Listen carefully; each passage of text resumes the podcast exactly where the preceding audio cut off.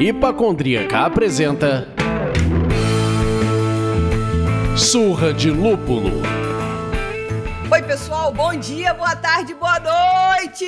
Eu sou Ludmilla, mais conhecida no Instagram como Hipacondríaca. E no programa de hoje, nós voltamos à nossa série queridinha no Brasil e no mundo, Duetos Cervejeiros. Esse é o dueto número 7.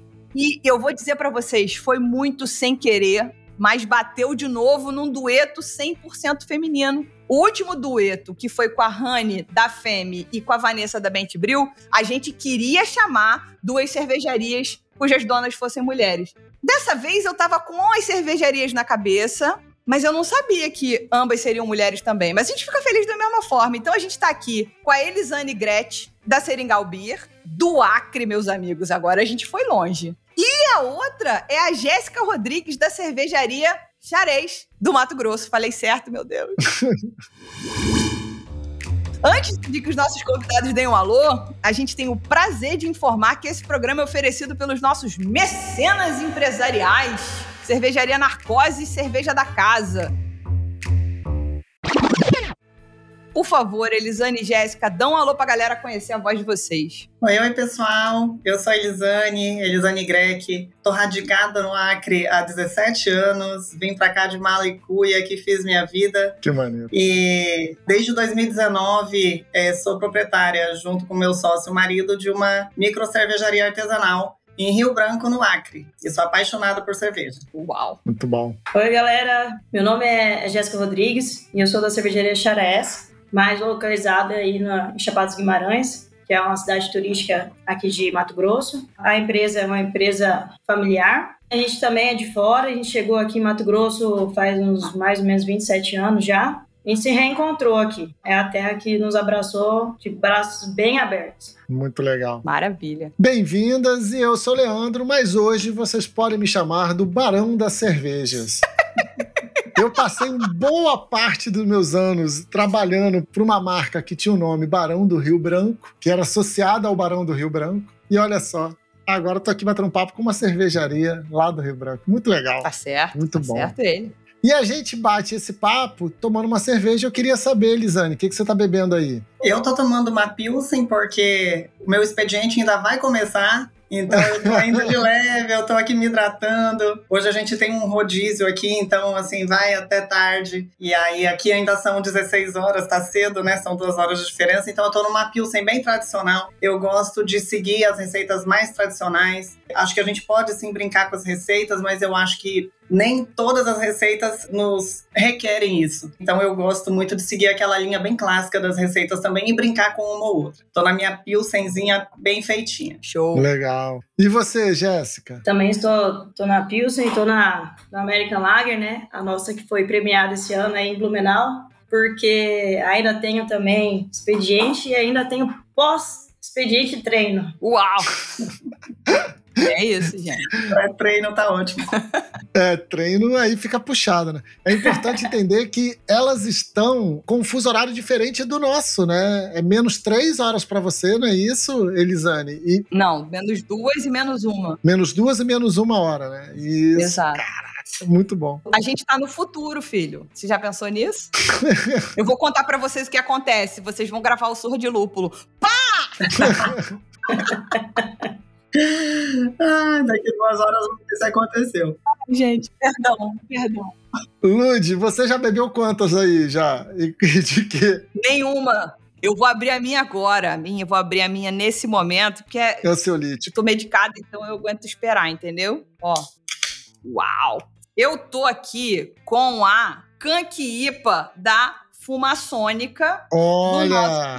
do amigo Paulo. Ele não Abração. pode dizer que a gente não contribui com a Fumaçônica. Inclusive, quem tá aqui ouviu Fumaçônica, ficou curioso, vai ouvir o programa com Rodrigo Jardine, Maconha e Cerveja, programaço. E você, barão da pisadinha das cervejas?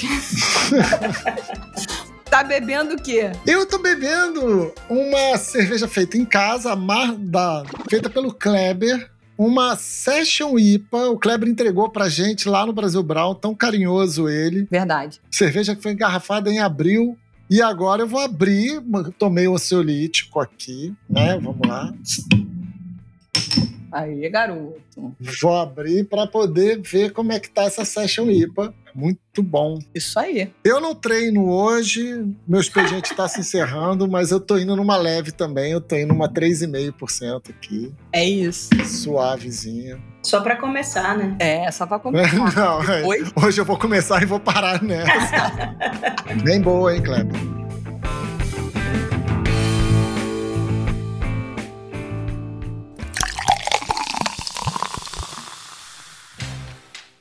Esse programa nem começa se a gente não passar aqui pra enaltecer os nossos mecenas. Vulgo pra mim, mecenada danada. Eles nos ajudam a manter a identidade criativa do Surra de Lúpulo. São eles: Leandro Melo, Rogério Peixoto, Aline Jansen, Oscar Freitas, Matheus Faca, Samuel Souza, Bernardo Tomé, Cláudio Bozani, João de Deus. Torne-se você também um mecenas do Surra de Lúpulo. Acesse agora o site apoia.se barra Surra de Lúpulo e escolha o apoio que cabe no seu bolso.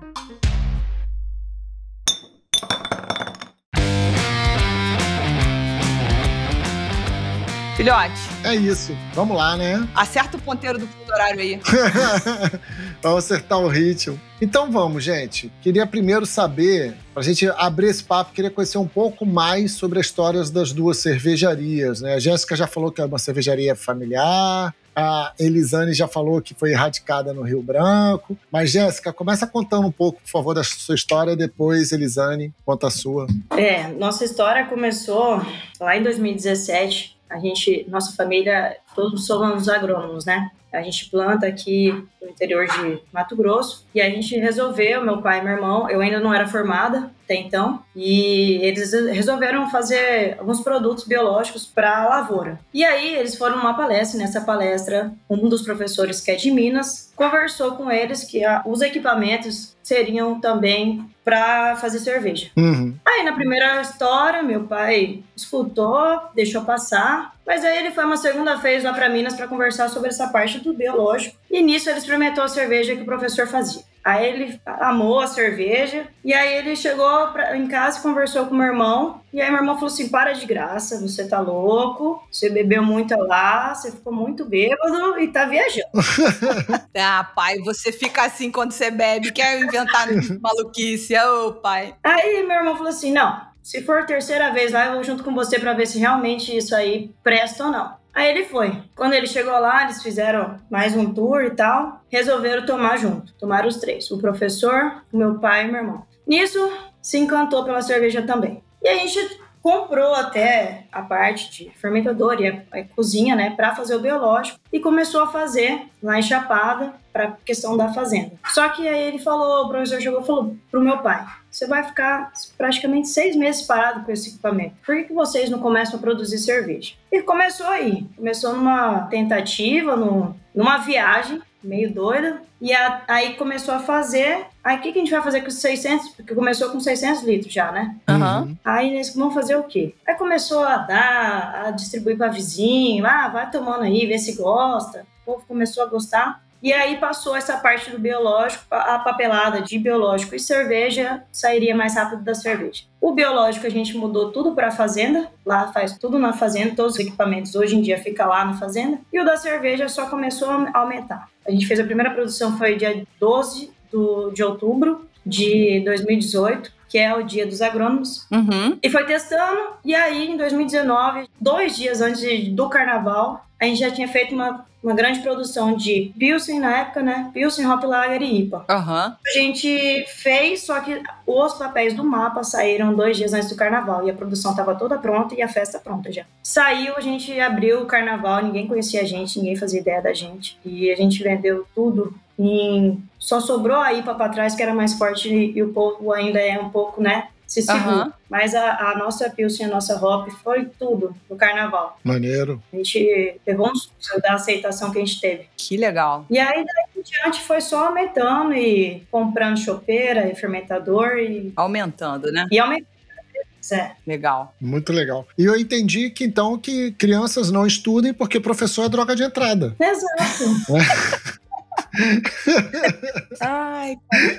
Elisane, conta pra gente essa história. Como é que você chegou no Acre e nasceu a cervejaria? Então, eu vim morar no Acre no ano de 2006 e a minha formação não tinha absolutamente nada a ver com esse caminho cervejeiro até então. Eu sou advogada, prestei um concurso público, fui lotada no Acre, sou paranaense, nunca tinha vindo ao Acre, nem nunca tinha me imaginado morando aqui e vim para cá. Já vim com o meu marido, não tinha filhos ainda, mas era recém-casado, ele veio comigo, ele é da área de saúde, então as portas foram se abrindo principalmente para ele, né? Porque eu, uhum. como concursada, é, independente do local onde eu estivesse, seria é, a mesma coisa. Só que a área de saúde aqui é muito carente, principalmente quando nós viemos para cá, era muito carente. Então, nós fomos vendo algumas oportunidades aqui no estado e fomos ficando. Eu gosto muito de cozinhar, né? Eu gosto muito de gastronomia. Não tenho formação, mas sempre gostei, sempre fui muito curiosa e sempre gostei de estudar sobre o assunto. A partir do ano de 2010, veio essa tendência da cerveja artesanal em casa. Uhum. Sim. Então, acho que muita gente procurou saber quem gosta de cozinha e quem gosta de cerveja, procurou entender um pouquinho e eu fui, fui uma dessas pessoas. Então, do ano de 2010 em diante, comecei a ter um pouco de interesse sobre o assunto, até que em 2017 eu resolvi comprar todo o equipamento para fazer em casa, mas sem qualquer pretensão profissional, apenas realmente para o consumo, né? Então eu tinha ali uma panelinha de 50 litros. Comecei a estudar profundamente porque eu me apaixonei, me encantei, mas até ali era só mesmo um estudo para melhorar a cerveja que eu queria consumir. Só que aquilo foi me arrebatando de uma maneira que eu não queria mais fazer outra coisa. Uhum. Se alguém me perguntasse o que você quer fazer na sua vida, você quer ser, não sei, uma astronauta, atriz, né? essas coisas loucas, eu ia dizer não, quero ser mestre cervejeira. Legal. então, o meu marido sempre com uma visão muito empreendedora da coisa, ele não faz cerveja, também não quer aprender a fazer porque ele diz que não tem paciência, mas ele começou a, a ver isso como um negócio porque as pessoas queriam comprar, eu não tinha lote para vender, meu lote de 50 litros era realmente só para o consumo, né? 50 litros por mês para quem gosta de beber e tem amigos é pouco, né? A gente sabe. Verdade. Então eu não tinha e muita gente queria comprar, muita gente interessada. Aqui em Rio Branco é uma cidade de 400 mil habitantes, mas todo mundo conhece todo mundo. É, é um assim, uma, não é uma cidade de interior, é, um cap, é uma capital, mas todo mundo fica sabendo das coisas que estão acontecendo, né? Então muita gente começou a me procurar e eu não tinha, eu não tinha como vender, as pessoas queriam para eventos, eu não tinha. E aí nisso a gente começou a pensar realmente nessa possibilidade de por que não. Quando nós decidimos que isso ia sim virar um negócio, que nós íamos sim investir, aí eu realmente falei tudo bem, mas eu sou uma pessoa extremamente criteriosa e exigente, então uhum. eu vou me preparar muito para isso. E viajei muito, saí muitas vezes daqui do Acre, deixando minha família aqui, né? Nesse momento aí eu já tinha filhos, hoje eu tenho dois filhos, um de 14 e um de 12, e eles ficavam aqui com o pai, e eu viajei muito, me aprofundando, fazendo cursos técnicos, depois fiz também um curso superior, é, como, aí sou hoje formada como, como mestra cervejeira, e no ano de 2019 foi quando eu me senti. Acho que a gente nunca se sente pronta, mas foi o momento que aconteceu. Final de 2019, nós inauguramos a Seringal Beer, que é um brew pub. Então, é aquela modalidade onde a, as pessoas vêm e degustam aqui mesmo dentro da fábrica. Eu tenho o cardápio de petiscos, eu tenho músicas ao vivo. Então, assim, é um bar fábrica, né? Uhum. E quatro meses depois veio a pandemia. Nossa! Então, assim, é, Nossa foi uma loucura, uma loucura. Porque quando eu inaugurei, eu não conseguia acomodar todas as pessoas que queriam entrar, o que foi uma surpresa para mim. Uhum. Porque eu imaginava que, sendo a primeira micro cervejaria artesanal do Acre, eu encontraria primeiro um obstáculo muito grande de conseguir trazer clientes. Porque a cerveja é muito diferente da cerveja comercial que o público está acostumado. Só que foi uma grande surpresa para mim que não. Realmente a gente lotou desde o primeiro dia. Então estava tudo indo maravilhosamente bem, muito melhor do que eu poderia imaginar, e veio a pandemia e nos fechou. E aí ficamos dois anos, né? Agora a gente está voltando à normalidade, mas eu posso dizer que a gente viveu 10 anos em dois ali, porque realmente foi, foi algo muito inesperado. Mas, graças a Deus, a gente contou muito com o apoio mesmo de fornecedores, apoio de clientes, que aí nós ficamos só no delivery, né? Durante muito tempo, com restrição de horário, com todos aqueles cuidados. E estamos aqui sãos e salvos e prontos para qualquer batalha. Legal demais. Muito bom. Eu acho que antes da gente dar essa pergunta por encerrada, acho que vocês podiam falar rapidamente de onde vieram os nomes. Acho que você pode, já que você terminou agora, Elisane, fala pra gente de onde veio o Seringal e de onde veio o Xará. Falar esse nome errado o programa inteiro, Jesus. Então, Xarés? Charás? Xaraés. Caralho! Xarés. Por favor, contem pra gente de onde veio o nome. Seringal Beer, na verdade, o Acre, ele era um seringal, né? Quando ele foi anexado ao Acre, então ele era é, uma região de seringais. A colonização do Acre, ela se deve muito a isso. Então aqui, a gente teve o ciclo da borracha, que teve uma grandíssima influência na, na, na povoação aqui da região. Então, os nordestinos vieram para cá e eles trabalhavam em seringais e hoje nós temos ainda seringais né? Então, é de forma muito bem humorada, porque o acriano é muito bem humorado. A gente brinca, não, vamos pro seringal, isso aqui é um grande seringal, vou fugir pro seringal. E não é só seringal beer. O nome é seringal beer e o slogan é a cerveja que não existe, porque existe aquela brincadeira de que o Acre não existe. Do Acre não existe, perfeito. Eu ia perguntar isso.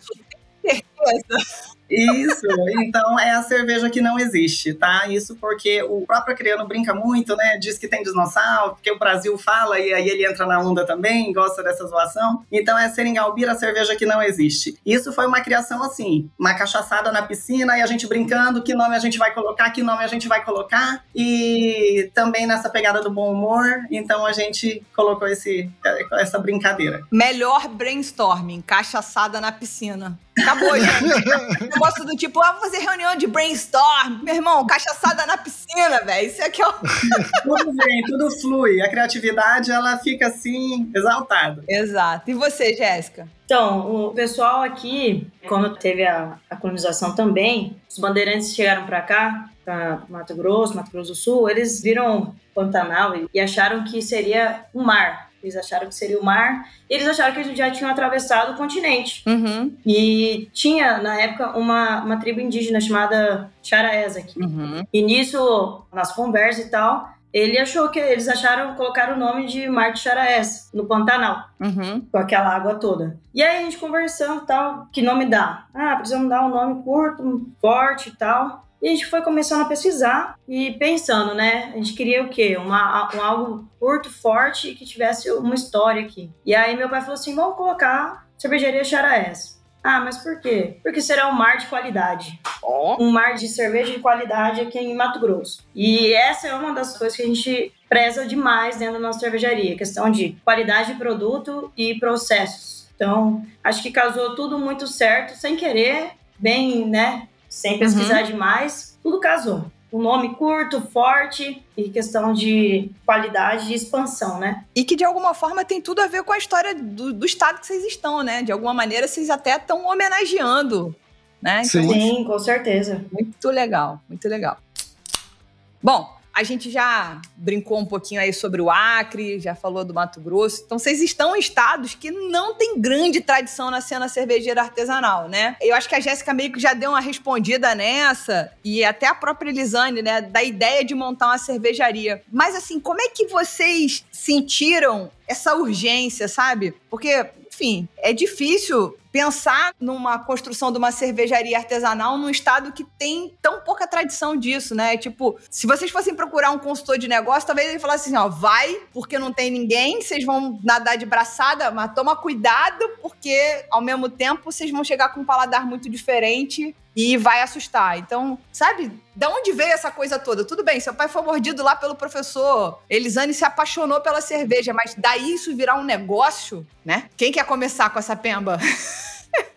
Então, eu, na verdade, conversei com alguns consultores na época, né? Eu já fazia cursos e, e eu conheci muita gente pelo Brasil, realmente nomes muito fortes na, na cerveja. É, muitos deles me desestimularam né, na época a, a fazer, mas eu estava realmente completamente decidida. Acho que isso também criou essa minha imagem de que eu teria um grande obstáculo para conseguir conquistar um público aqui, porque é, não existia e não existe ainda outra micro cervejaria artesanal acriana. Então nós ainda somos os únicos, né? Uhum. Mas foi uma grande surpresa, porque era um, um movimento que estava explodindo no Brasil todo e ainda não existia aqui. o acreano acaba ficando realmente muito de lado em tudo que acontece no resto do Brasil, porque a gente tem um problema muito grande de logística. Uhum. Não são muitas empresas que investem aqui, própria questão de, de densidade demográfica, então, assim, mão de obra. Então, as pessoas veem muita dificuldade em investir aqui. E a gente veio para provar que não, que o Acre está sim preparado para receber novidades, ele é curioso, é um público que gosta de experimentar outras coisas, ele gosta de estar tá no cenário também do que está acontecendo no resto do mundo, né? Então eu gostei muito de trazer isso até para mostrar para o restante do Brasil o quanto o Acre está disponível e o quanto a gente pode fazer com que o Estado acompanhe o crescimento econômico do restante do, do Brasil e do mundo, né? Mas assim, não tive muito apoio de algumas pessoas que tinham uma visão de mercado talvez um pouco distorcida da, do que é do que é o Acre. Como eu estava aqui, são pessoas que não, não conheciam, nunca tinham vindo, né? Então acho que existe um pouquinho de preconceito ainda. E eu, como já estava aqui há muitos anos, sabia que tinha assim potencial. Importantíssimo. Então, aqui em Mato Grosso, na verdade, a gente já tinha algumas, poucas, mas já tinha algumas até algumas um pouco forte. Então a gente já, já tinha um pouquinho de referência para essa artesanal. Então hoje é muito grande o público, a gente vê porque quando a gente faz festivais, vem algumas cervejarias do interior, a gente faz em Cuiabá, né? A fábrica fica em Chapada. Por que a gente escolheu Chapada? Questão de qualidade de água. Olha que legal. É, lá a gente, a gente já tem a água praticamente pronta. E aí uhum. A gente escolheu lá por questão também de ser uma cidade turística, e a gente sabia que ia ter uma, um pé atrás, porque o pessoal de interior é uma cidade menor, e a gente achou que já teria essa, esse pé atrás, porque é uma cerveja diferente, uma cerveja um pouco mais forte, um pouco mais encorpada, perto do que já é o comum, né? Do que todo mundo toma. Mas, assim, a, a aceitação já tinha uma, um público pequeno, mas também já conhecido pelo artesanal. E a gente não, não sofreu tanto assim, não. A gente sofreu um pouco só nessa parte de, vamos colocar, de investimento e competitividade aqui dentro do estado. Isso teve um pouco difícil no começo. Hoje em dia a gente consegue, está conseguindo ir bem. A pandemia veio, a pandemia atrapalhou bastante aqui, porque em 2020 a gente veio para Cuiabá também com uma filial, e aí Cuiabá fechou praticamente tudo. E em Chapada, como era interior, ficou aberto. E o que, que ajudou para a gente? Porque Cuiabá, o pessoal de Cuiabá, decidiu fugir para Chapada, fazer festa, sair, porque aqui estava tudo fechado, e resolveram começar a ir para Chapada. Então isso nos ajudou bastante. Entendi. Porque lá ainda poderia deixar é, aberto por um tempo. Tiveram lockdown e tal, mas demorou muito mais do que Cuiabá. Uhum. Então isso nos ajudou bastante durante a pandemia. Deixou o negócio rodando, né? Continuou rodando e pessoal conhecendo, pessoal que não conhecia ou conhecia, depois começou a conhecer e foi, foi começando a ser bem, bem divulgado. Mas Cuiabá a gente sofreu, tanto que eu que tive que cuidar de Cuiabá desde o começo, 2020 foi um ano bem difícil para a gente aqui em Cuiabá. Mas essa parte de artesanal, acho que o pessoal abraçou com toda a garra aqui. O pessoal tá adorando, tem várias cervejarias aqui, Mato Grosso e Cuiabá. E assim, é, é um dos lugares que hoje em dia que mais vê gente festa, o pessoal pede muito delivery. A ideia do meu pai no começo era abrir a fábrica e fazer só venda de barril. Ele achou que ia ser muito mais fácil, fazer só a entrega, colocou na, cabeça, na, na casa da pessoa e acabou. Só que a demanda começou a ter, né, para bar. Ah, mas eu queria experimentar, queria tomar um copo. E dentro da nossa fábrica a gente colocou o quê? Ah, no começo, três mesinhas. Essas três uhum. mesinhas não ficavam desocupadas momento algum.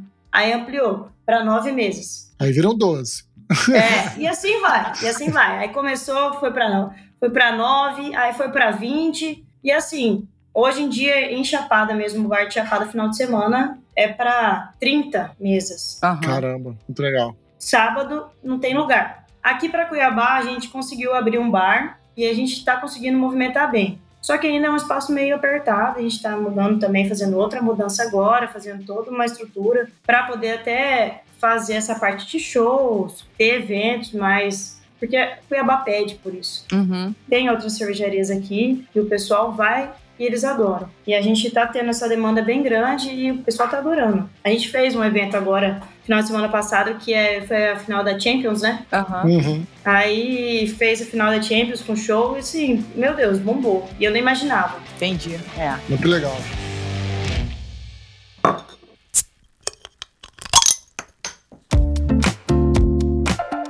Vocês já começaram a falar um pouco da cena cervejeira artesanal nos seus estados, como é que elas estão, né? Contaram um pouco. E Elisane, você comentou até do acreano ser um povo muito curioso, querendo viver, querendo experimentar isso, que talvez isso tenha até facilitado a sua entrada e ter aberto as portas, né? Tal. O Acre é um dos estados mais recentes do Brasil, né? Se não me engano, ele foi emancipado na década de 60 e ele foi anexado ao Brasil no início do, do século XX, né? 1903, 1904, lá pelo Barão do Rio Branco, se eu não me engano. E ele ainda vive uma coisa que eu percebia muito em Brasília, por exemplo, que era uma é, miscigenação de culturas. Você veio do Sul, aí tinha pessoas que você comentou que tinha muitas pessoas do Nordeste que foram. Você acha que isso facilitou esse coração aberto, essa cabeça aberta do acreano para experimentar coisas? E como é que isso constrói essa cena atual que a Senegal está trabalhando, da cerveja artesanal? Eu tenho certeza que sim. O, o, povo acreano é um povo muito receptivo. Então, diferente do que a gente vê, às vezes, em algumas regiões do Brasil que já tem tradição, uhum. onde são estados mais fechados para pessoas de fora, para negócios de fora. Aqui não. Aqui é um local que ainda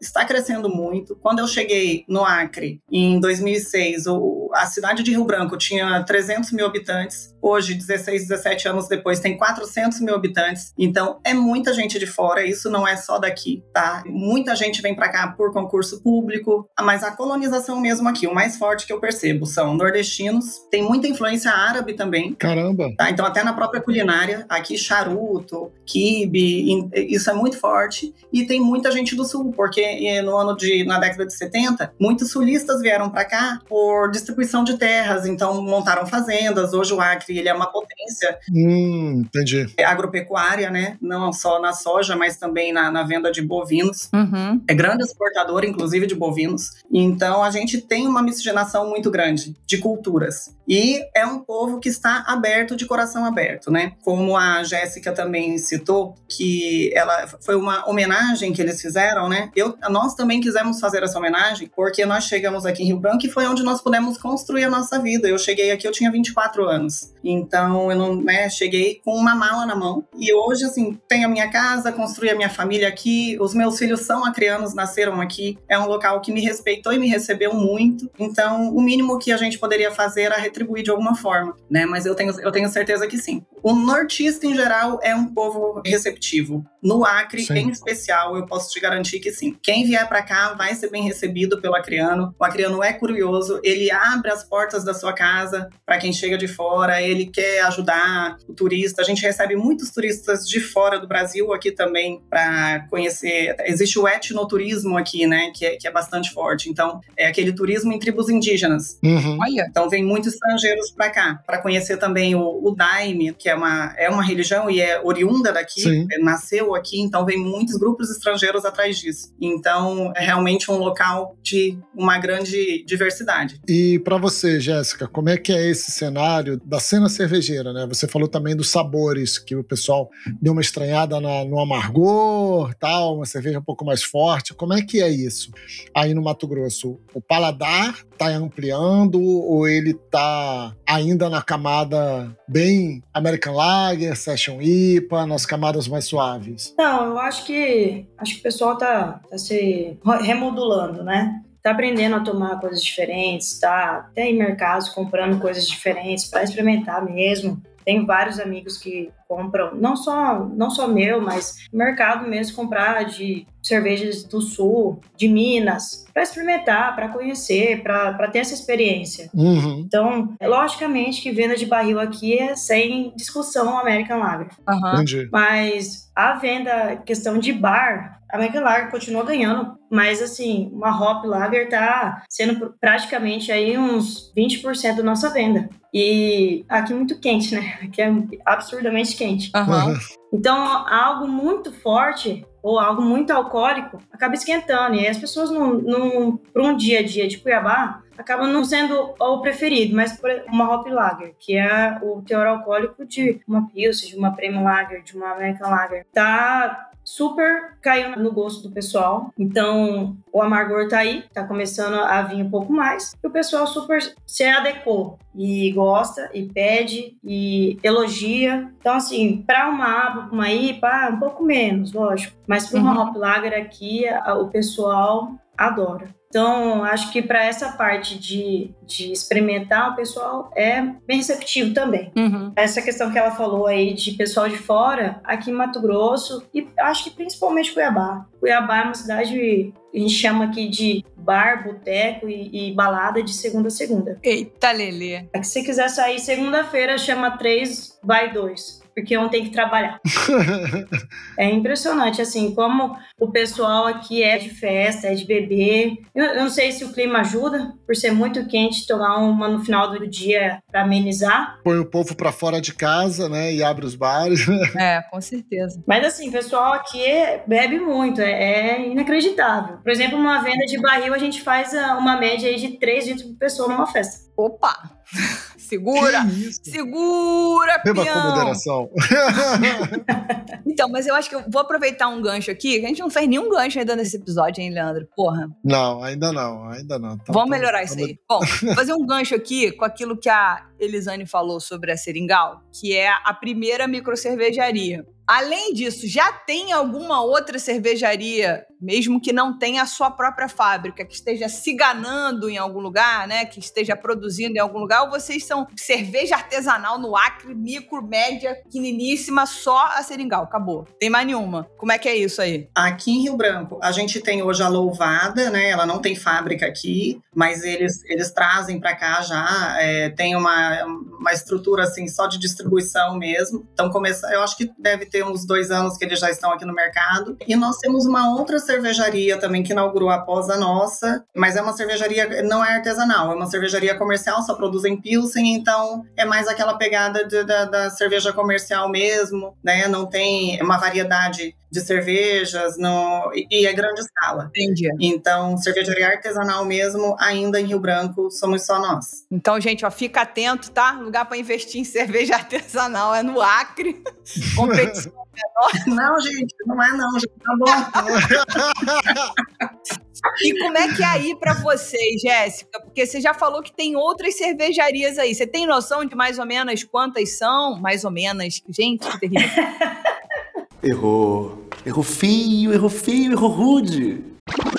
Mais ou menos quantas são. E a louvada também é da região de vocês. Inclusive, é. o Rude, querido Rude Fávero, nosso amigo, que já esteve aqui com a gente duas vezes, foi cervejeiro lá na louvada. Como é que é isso? Tem mais? Tem concorrência? Tem, tem, tem bastante aqui, sim. Como Mato Grosso é muito grande, a do interior não interfere muito aqui para Cuiabá. Uhum. Mas aqui em Cuiabá, forte tem quatro, cinco. Lógico, Louvada sendo aí a, a mais antiga delas, né? Uhum. Ela foi a pioneira aqui em Mato Grosso. E assim, a gente tem essas quatro, cinco, tem mais ou menos duas que fazem para atender praticamente mais pro bar deles. E três a gente louvada e mais uma que tem essa parte de atendimento mais forte para delivery, né? Uhum. A gente resolveu pegar mais cliente final, que é a parte de bar e delivery, ponto de venda a gente meio que não quis atacar muito, mas, assim, a cada festival que a gente faz aqui em Mato Grosso, surge uma ou duas. Antes a gente estava. O primeiro festival que a gente fez tinha. Não sei se tinha 10 ou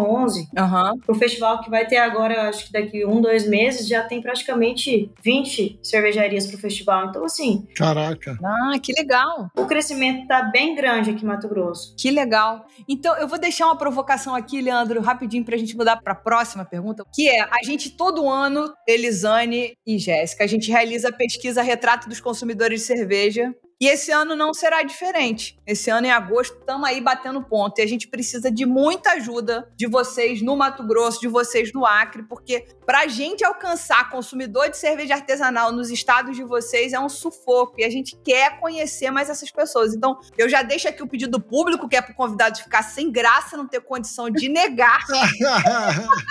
que a gente precisa de ajuda para mandar o, questionário que a gente vai mandar o linkzinho aí para as pessoas que estão aí no grupo de WhatsApp da Seringal, da Cervejaria Xarés, mandar para os contatos de vocês para a gente alcançar o consumidor de cerveja artesanal nesses estados. Então é muito importante isso. É ou não é, Leandro? Não, amei. Ótimo gancho, perfeito. Vou voltar para a linha agora, tá, senhor? Vou voltar. Não, tá bom, tá perdoada. Foi a primeira vez um dia.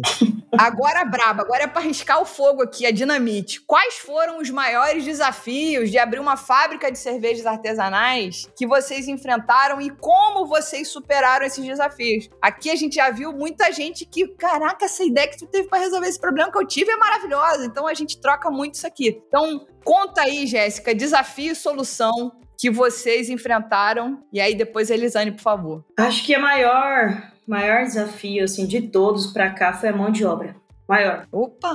Uhum. E acho que ainda tem. Tanto que nosso mestre cervejeiro não é daqui, é de Minas. O outro funcionário que ajuda ele na parte de braçagem também veio de Minas. Nosso cara da, da manutenção, Minas também. Então, assim, a gente foi fazendo, catando, né? Alguns que vieram para cá fazer nessa parte de consultoria, na parte de montagem dos equipamentos, a gente foi gostando do pessoal e meu pai foi pensando cada um deles. Uhum. Então, é, e ainda acaba sendo um pouco da dificuldade. Essa parte de buscar equipamento e tal, como a gente tinha bastante contato com esse professor de Minas, ele nos ajudou bastante. E o nosso mestre já era aluno desse professor. Então, ele já tinha contato direto com produção, com produto, com toda essa parte. Então, ele, ele sempre ajudou a gente em tudo tudo. Uhum. Uma das coisas que nos atrapalha bastante é frete, né? Sim. É preço. Uhum. Mas assim, uma das mais braba pra gente é a mão de obra mesmo. Muito bom.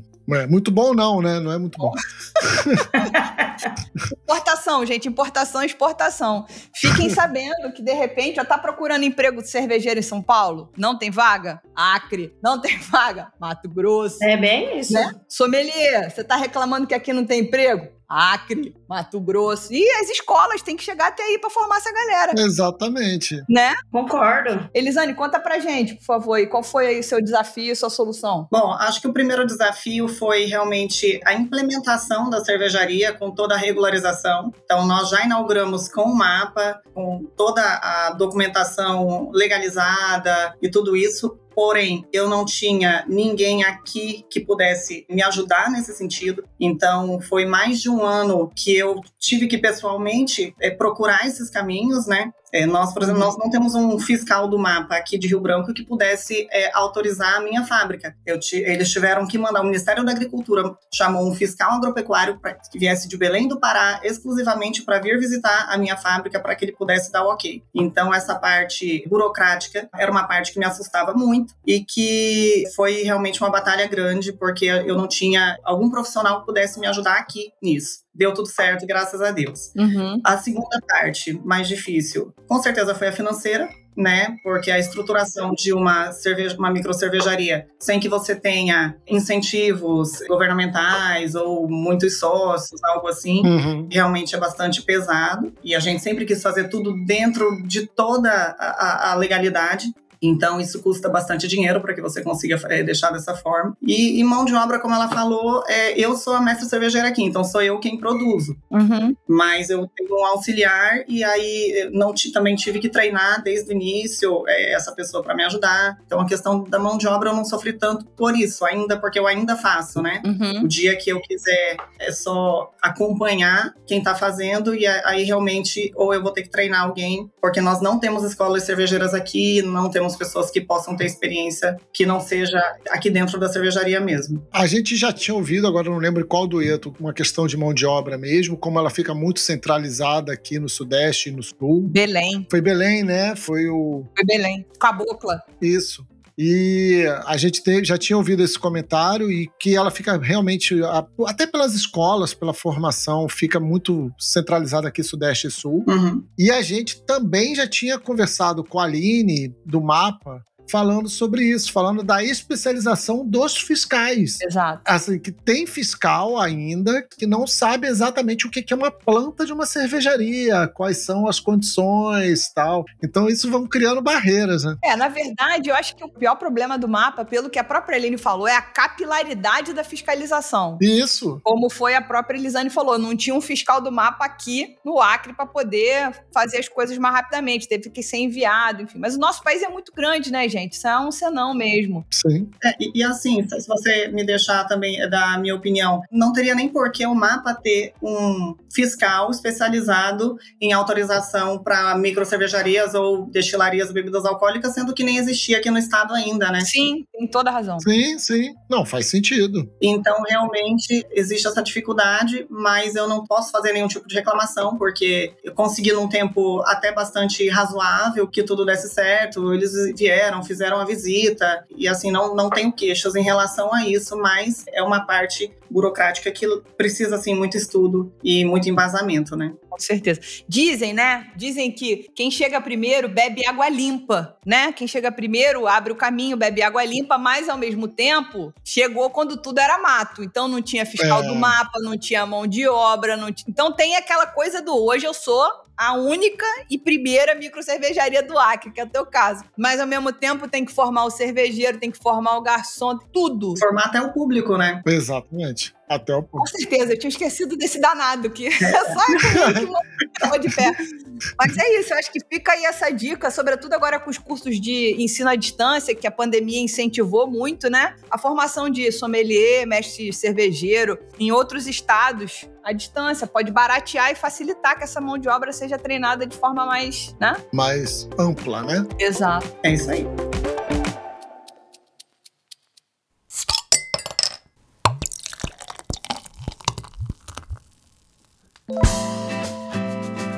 Vamos para a nossa última pergunta, infelizmente. E aí, a pergunta que a gente. É a perguntinha carimbo dos duetos nossos que a gente adora fazer que é quais são as formas de invase que vocês usam nas fábricas de vocês e por quê. Jéssica já deu uma antecipada, mas elabora um pouquinho mais, por favor, Jéssica. A gente tem três formas, né? A gente tem o barril, a gente trabalha com 20, 30 e 50 litros. A gente tem o growler e a gente também tem, trabalha com as latas, as latas de 473 ml. É, mas do jeito que o povo bebe aí, o growler é a partir de 5 litros, né? Exatamente. garrafão de vinho, né? Aí a questão da lata, por quê? Nossa lata ela não é pasteurizada. Entendi. A questão da lata também é por questão de preservação natural, né? Que a gente está num ambiente turístico. Então, essa reciclagem faz toda a parte pra gente da ideia da cervejaria Xaraes. Por que não pasteurizada? Questão de qualidade. Seria muito mais fácil a gente pasteurizar, colocar no mercado, a venda seria muito mais fácil. É uma coisa que a gente luta muito aqui. O pessoal é muito acostumado a tomar a long neck. A cerveja em vidro eles falam que é muito melhor, né? Aquele conceito. Então, assim, foi e é uma briga constante com relação às latas. Mas a gente não quis deixar de lutar e fazer nossos envases nas latas por conta de questão de qualidade da não pasteurização e, e a questão de meio ambiente mesmo, já que a gente estava num lugar que é assim, turisticamente falando, sensacional. A gente não queria ver uma, uma garrafa escrito Charaese jogada no chão. E aí a gente teve essa prioridade por lata e a gente vai continuar batendo em cima, mesmo que para a gente financeiramente o retorno é pior a gente sabe que é pior, mas a gente vai continuar batendo nela. Não, não adianta. Legal. E você, Elisane? Eu trabalho apenas com barris e growlers PET, reutilizáveis. Também tem toda a questão do meio ambiente, então nós reutilizamos as garrafas PET, nós aceitamos ela como retorno concedendo um desconto para que o cliente ele tenha aquele cuidado de após o uso que ele faça a lavagem e o armazenamento do pet dele. Quando o pet retorna, a gente faz toda a lavagem novamente, sanitização e reutilizamos essa embalagem pet. Né? Então a gente tenta colocar muito isso na própria consciência, dando aquele incentivo financeiro para o cliente que vem comprar também. Mas o barril com certeza é o mais forte aqui para gente. Da mesma forma, minha cerveja não é pasteurizada, não é filtrada. A gente quer que a cerveja mantenha as propriedades orgânicas dela, então posso até mudar de ideia futuramente, mas hoje eu ainda insisto em manter essa coisa da cerveja totalmente fresca, da cerveja viva. Eu quero dar essa experiência para o meu cliente. A gente trabalha aqui com autoatendimento, então é uma experiência realmente completa em que o próprio cliente vai se serve nas TEPs. Eu tenho três praças de atendimento aqui, cada uma eu tenho duas praças com seis torneiras e uma outra praça com oito torneiras, com vários estilos de cerveja diferentes. E eu quero essa experiência completa para o meu, meu cliente. A gente tem um cardápio de petiscos que harmoniza com as cervejas, tem as sugestões de harmonização, nós temos música ao vivo, então a gente quer realmente que as pessoas possam provar o melhor que a cerveja pode oferecer para ele, que é essa cerveja completamente fresca, feita aqui mesmo, extraída aqui e consumida aqui. Gente, isso deve ser uma perdição, Leandro. é bom. né? Eu já tô anotando dois estados para visitar. Acho bom esse podcast dar dinheiro, porque tá ficando difícil de acompanhar. É, a gente tem que esperar o Plim Plim parar de fazer propaganda lá no Mato Grosso, que as passagens devem estar cara pra caramba. Então, é verdade, é Pantanal, né? Parar de ver Muda, Juma, né? Porque deve estar caro pra diabo. Não entrou na pauta, mas que eu vi esses dias no Instagram, até comentei com o Leandro no pré-papo, que eu vi o Bar do Celso, nosso querido amigo Celso Júnior, que tá com a cervejaria Charaez no clube. Isso é muito legal, gente. Você fala que é um clube de São Paulo que comprou uma cerveja do Mato Grosso para botar no clube. Gente, isso é incrível. E vocês ganharam prêmio, é, enfim. Tem... Ah, e passou no critério do Celso, que é um critério sarrafo altíssimo, gente. É, isso é verdade. Ó, o Leandro fala muita merda, mas agora ele falou uma coisa séria. Isso é muito legal. Então, ele foi meu professor, né? Na escola de sommelier. Aí, mau caminho, tô falando para não estudar, uhum. gente. É, não, esses professores não estão tá dando conta, não. ele, ele foi nosso, meu professor e, ele, e meu, o nosso mestre cervejeiro também está fazendo aula com ele agora. Então, assim, a gente juntou ele, que é sensacional, um cara sensacional, para fazer essa divulgação nossa, né? Porque a gente mandou para ele, conversou com ele, ele super topou. Uhum. Ele é um cara, nossa, a influência dele é sensacional. E ele foi o meu primeiro professor, né, na escola. Então, Sim. Quando ele deu aula, eu fiquei encantado. E eu acho que assim meu mestre cervejeiro também. Então, foi pra gente um retorno excelente, entendeu? Foi um retorno sem, sem medida, porque a gente, ninguém conhecia a gente e o retorno que veio depois disso, questão de mensagem no Instagram, mensagem no WhatsApp, foi absurdo. A gente não esperava. Não, mas agora, agora que vocês estão aqui no Sorro de Lúpulo, ih, filha, muda de telefone. agora, filhote, agora acabou, agora ih. Você também, Elisane, se prepara, o que vai chegar de avião aí, de caixa cachaceiro carioca, paulistano, desculpa tomar cerveja aí no Acre. Dois aqui que saem de Copacabana estão doidos aí já.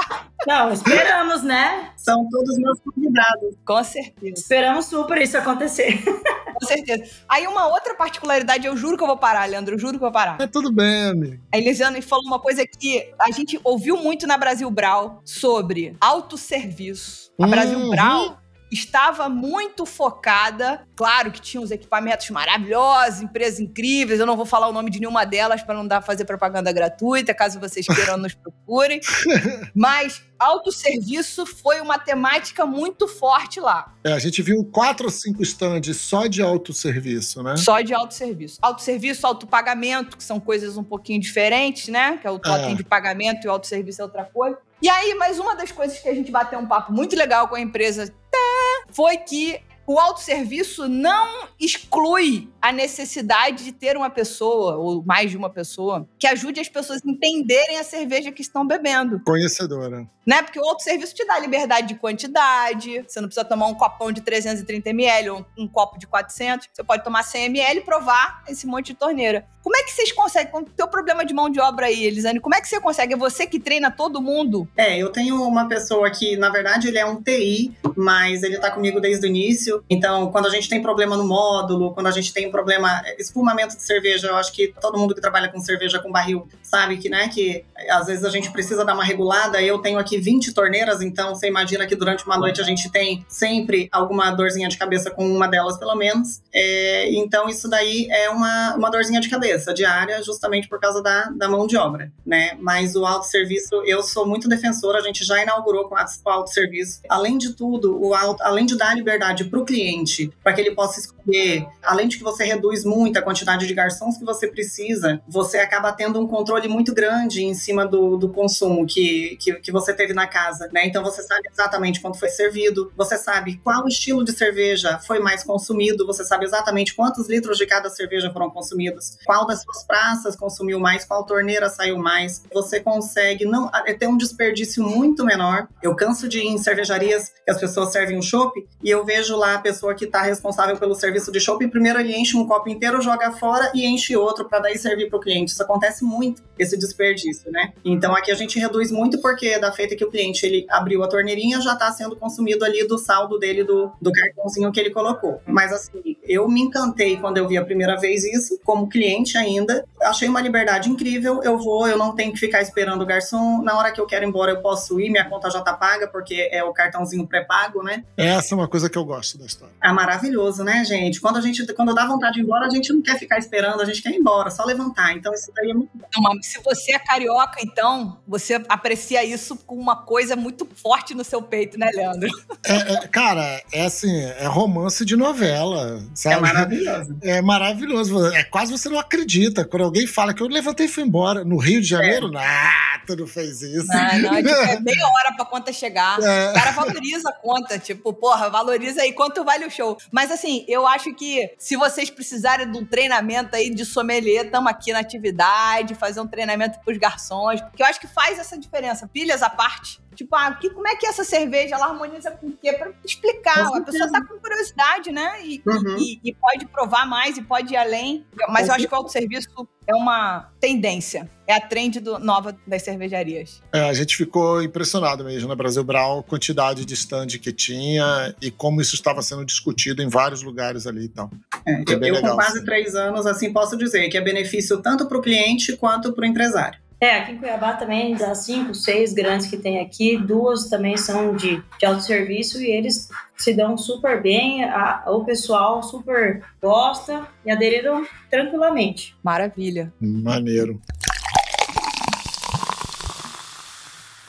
Bom, gente, eu quero agradecer muito a presença de vocês. Foi muito legal esse papo, conhecer um pouco da história do mercado cervejeiro no Acre, conhecer um pouco a história do mercado cervejeiro no Mato Grosso. Foi muito legal. Obrigado, Elisane. Obrigado, Jéssica. Espero que a gente volte a se encontrar presencialmente, porque, né? Vamos esperar só a passagem ficar um pouquinho mais barata, mas eu quero conhecer o Acre, eu não conheci. Quero conhecer o Pantanal, então nem, nem decidi. né? Imagens lindas do caramba.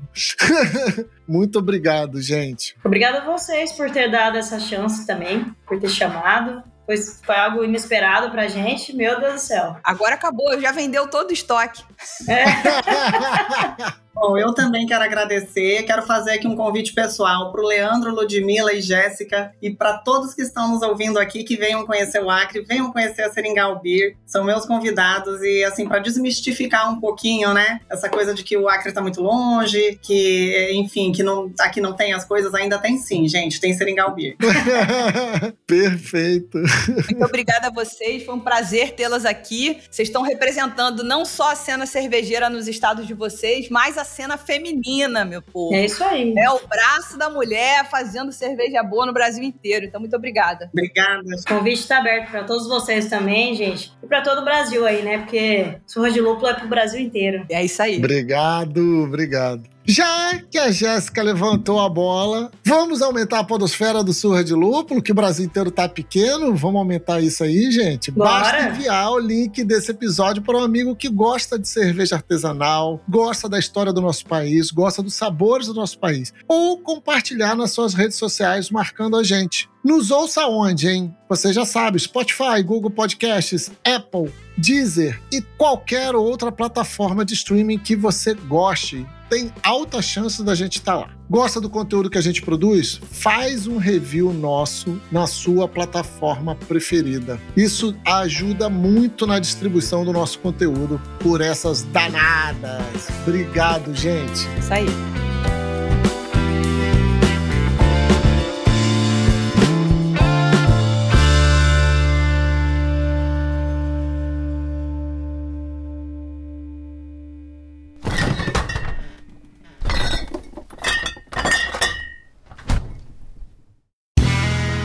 Este podcast foi editado por Play Áudios.